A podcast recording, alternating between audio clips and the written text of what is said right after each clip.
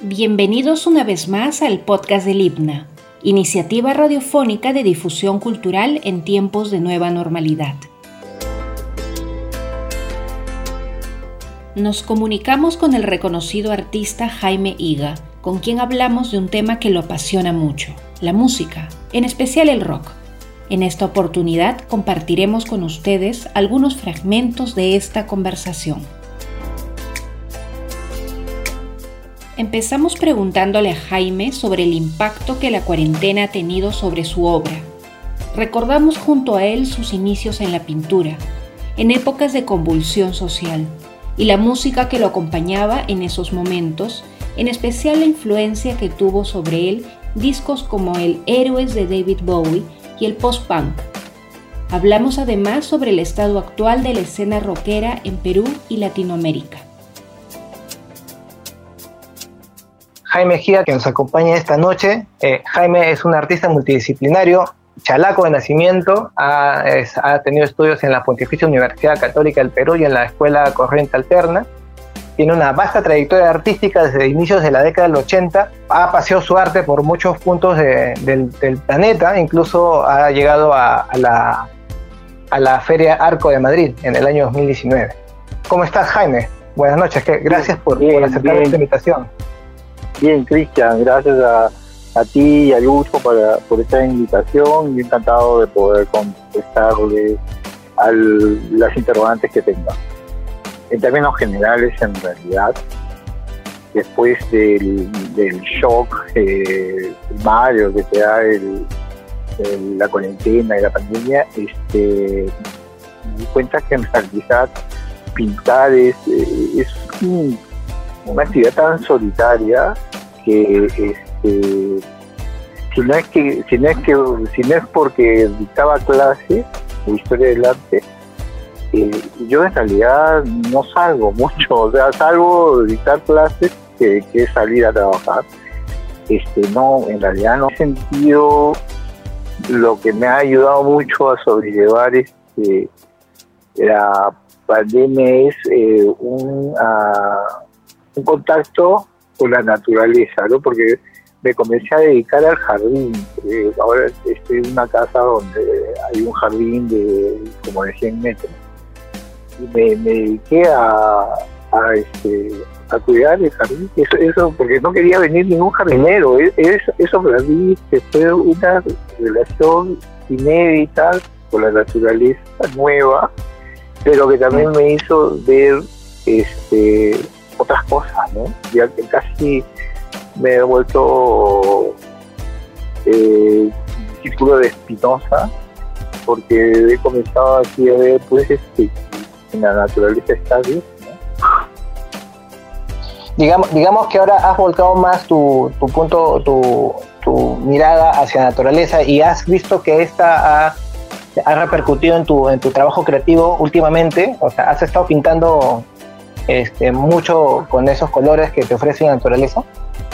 Ah, eso sí, puede, sí, yo creo que hay una influencia, este, sí.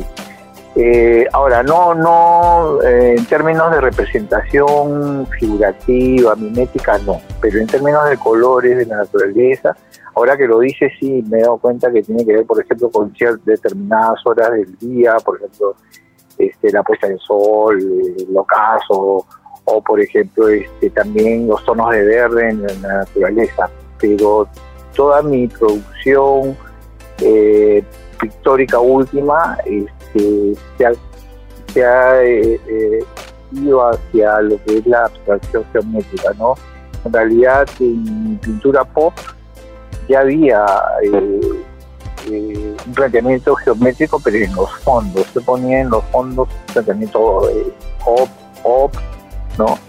Y en primer plano del personaje. Pero ahora lo que he comenzado a hacer es sacar el personaje del primer plano y comenzar a dedicarme a lo que es este, en realidad eh, la composición y el color, ¿no? La línea, etcétera, pero ya sin ninguna referencia figurativa. Lo que yo he notado de algunas de las piezas que tú eh, has publicado en tus redes sociales en estos, en estos meses es precisamente esto, esta abstracción y no sé, corrígeme si me estoy equivocando, quizás hay una, una nostalgia a un orden que, que, tal vez ya no exista más. Ya que lo preguntan, no, no, me había puesto a pensar en esos términos, ¿no? Pero este, yo creo que sí hay una especie de interés por, como tú dices, un reordenamiento eh, y en términos casi académicos de reglas de composición, etcétera, ¿no? Y, sí, ahora que lo dices, de hecho te has hecho pensar porque cuando he comenzado, en realidad he, comenzado casi eh, retomando unos ejercicios de composición de la Universidad Católica, ¿no? Cuando porque hay todo un eh, proceso, un programa que te, que te dan ahí en la universidad de trabajar con figuras geométricas los primeros años que yo retomé, ¿no? Entonces, hay, puede ser que haya también una cuestión ahí nostálgica, ¿no? Lo que sí este, me pareció interesante es que, claro, a medida que tú vas avanzando, eh, vas encontrando más cosas, ¿no? Cosas ya eh, diferentes que no, no habías probado porque sigues avanzando sobre esa misma búsqueda, ¿no?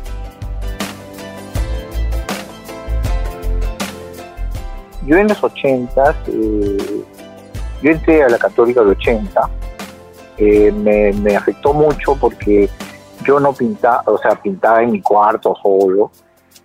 Y este y por ejemplo las clases de dibujo en la católica para mí fueron traumantes y yo dije, porque te decían, este, no, no, está mal, pero no te explicaban específicamente por qué estaba mal el dibujo.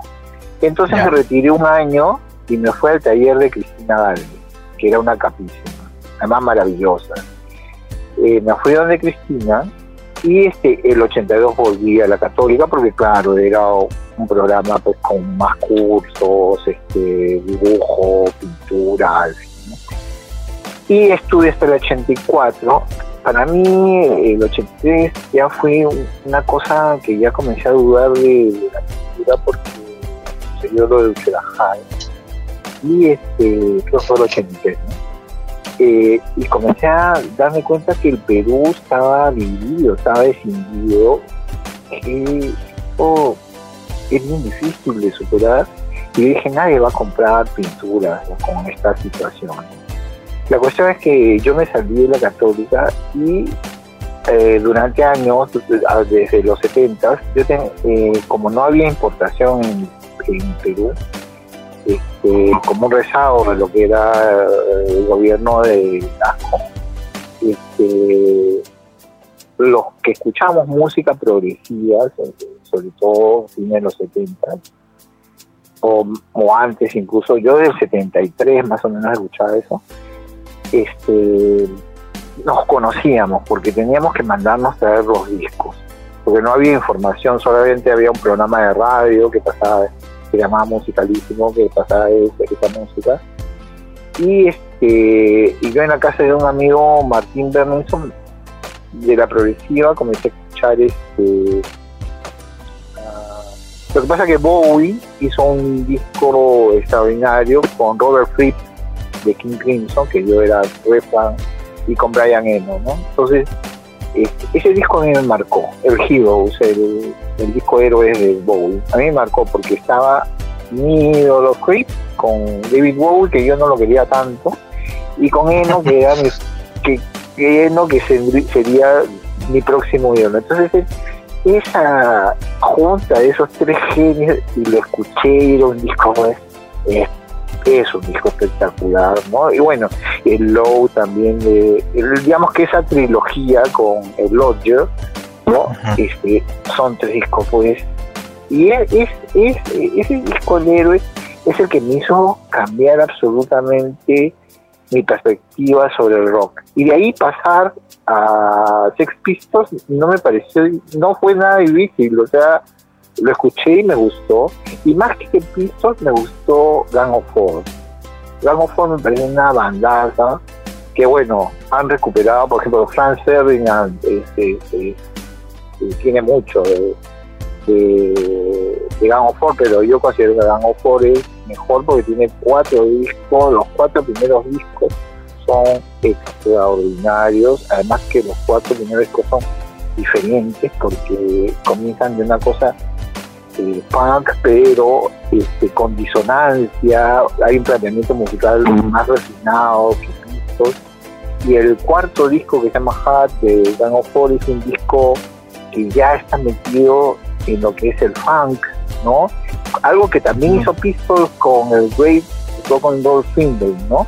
Pero en el caso de, de Gang of Four hay unas letras muy irónicas, porque hay una canción extraordinaria que se llama eh, Yo amo a los hombres en uniforme, ¿no? Que habla pues, de los militares, pero es, una cosa muy, irónica. Entonces, eh,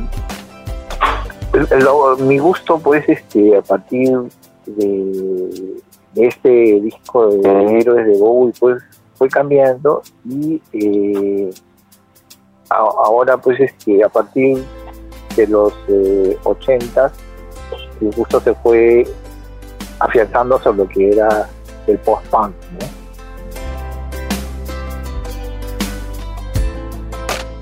Hay como una, una situación hasta cierto punto contradictoria, ¿no?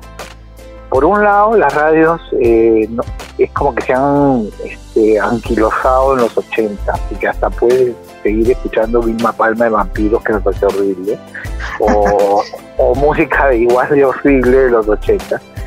Este, mm. Yo creo que se han anquilosado. Y, este, y por otro lado, lo que sí, este, antes de la pandemia, lo que sí comenzamos a tener, más o menos yo creo que hace 20 años, es comenzar a poder ver las bandas que vienen de fuera. Algunas muy buenas, muchas muy buenas, ¿no? Eso en los 90 creo que en 90 solamente vinieron Roxette y Phil Collins, que no es lo más, era lo más conocido, pero no, no es lo más interesante en una producción discográfica, ¿no?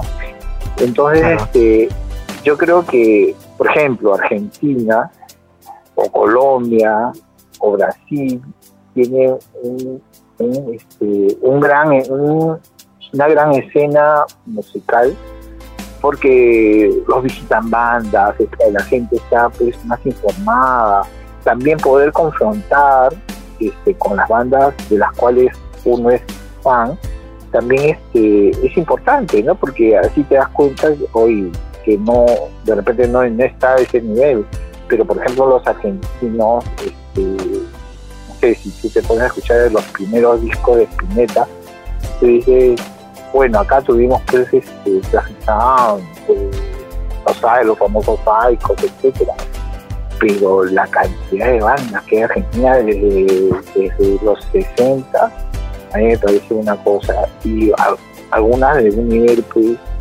que muy pocas bandas peruanas por ejemplo se puede decir que tengan ¿no?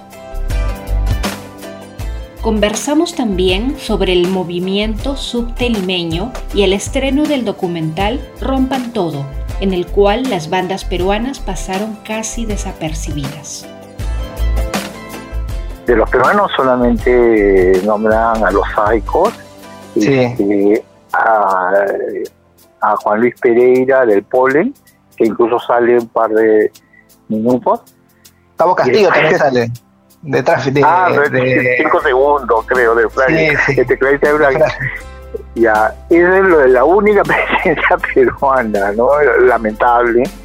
Pero también lo cierto es que, este, número uno, eh, ese documental es un, documental que de hecho tiene que llegar a, un montón de gente porque está irradiado de un, canal streaming que, es famoso y lo ven un montón de gente. Entonces, si tú este, pones bandas que nadie conoce, no, no van a ver el documental. Entonces, ¿quién ha sido el asesor, productor y todo eso? Gustavo Santolaya, que eso Gustavo Santolaya este, es un creador de éxito o que ha tenido muy buen ojo también para poder este, explotar estos productos pues, este, que eran interesantes en términos de identidad latinoamericana, etcétera y justo confluyó con MTV que pero MTV no se interesó en la banda latinoamericana porque ay qué lindo nosotros este, que vino a Latinoamérica. Bueno, si quieren en parte, pero también había una cuestión económica. El, público rockero en, México, Brasil, Argentina, Chile, estaba creciendo mucho. Eh, un amigo mío que estaba en, en la parte de lanzamientos del virrey y, trabajaba con las medios, ¿no? De, que lanzan discos, me dijo, MTV quería poner también, este, quería ver que ponían, por ejemplo, un DJ peruano, porque te acuerdas que estaba Ruth Infarinato, había un chico chileno, claro, en fin, ¿no? ¿Por qué? Porque ese era el público mayoritario que compra discos, etcétera. O sea, todo estaba amarrado, ¿no? No es solamente hay que caer lindas canciones bonitas, y también él tiene unas canciones bonitas, pero también era porque había eh, un público que este, solventa esa, esa, esa, decisión de poner DJs, ¿no? Entonces, este, en Perú el, el, público de rock no es tan grande, ¿te das cuenta? Entonces, eso también hizo que, por ejemplo, MTV no pusiese un... Y, bueno, la banda en realidad que estaba más llamada a aparecer en MTV, perdón, en Rompan Todo es eh, Lívido. ¿Por qué? Porque Lívido en realidad este, trabajaba para una super, el super sello que es Sony. Incluso le ofrecieron eh, que viajaran a México para poder desde ahí hacer eh, un trabajo de marketing y todo eso, ¿no? Pero me parece que el baterista justo ahí decidió seguirse y ya todo se desorganizó, ¿no? Pero en términos, porque incluso ellos lanzaron discos en Chile, se, lanzaron discos en, en Miami, etcétera, en varios sitios porque Sony es una firma grande y tuvieron un relativo éxito, pero como te digo, eso quedó truncado. Entonces, eh, que salgan los subterráneos en todo es súper difícil. ¿Por qué? Porque tampoco no hay una línea de tiempo en la cual se pueda este, engarzar cómo apareció no eh, los subterráneos. En realidad los subterráneos es, es una cosa que hasta ahora se sigue este, un fenómeno del cual hasta ahora se sigue escribiendo después de tantos años, 40 años, que se sigue escribiendo por, porque en realidad este, es un, fue un, movimiento casi heroico, o sea,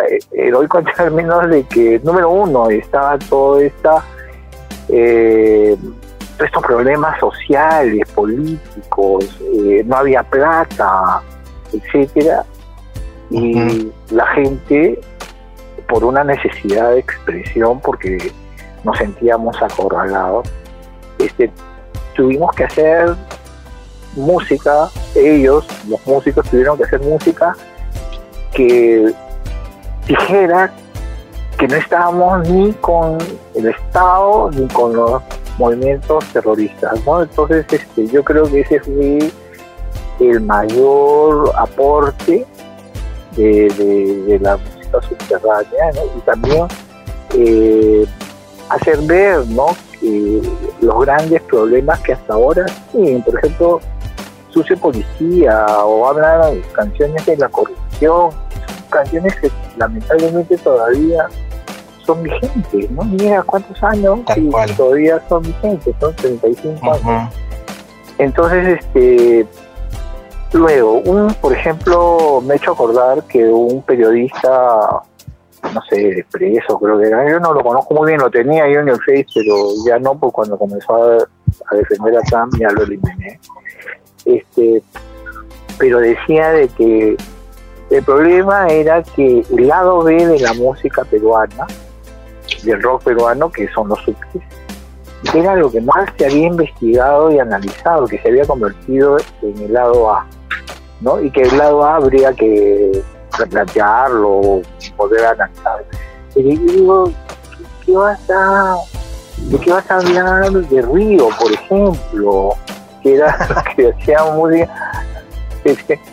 arena hash, y es, música que tú no, no, no, no se han escrito libros de esa música porque no resiste un análisis más profundo. De, eso yo creo que no es muy difícil de dilucidar, ¿no? Este, eh, por ejemplo, los libros de. Bueno, hasta donde yo me acuerdo hay tres, ¿no? De Carlos Torres Botón, ¿no? Que, son como las. Incluso el, los textos encontrados o las entrevistas las cosas que incluso son contradictorias ¿no? entre los, este, los protagonistas de la movida, pero ese justamente yo creo que es lo que le da riqueza al libro. ¿no? Después está el otro el libro de Fabiola Basso, que más bien le ha dado una visión feminista, ¿no? recuperando este, la figura de María Teta. Y el tercero es el de Shane Green, hasta, hasta donde me acuerdo, ¿no?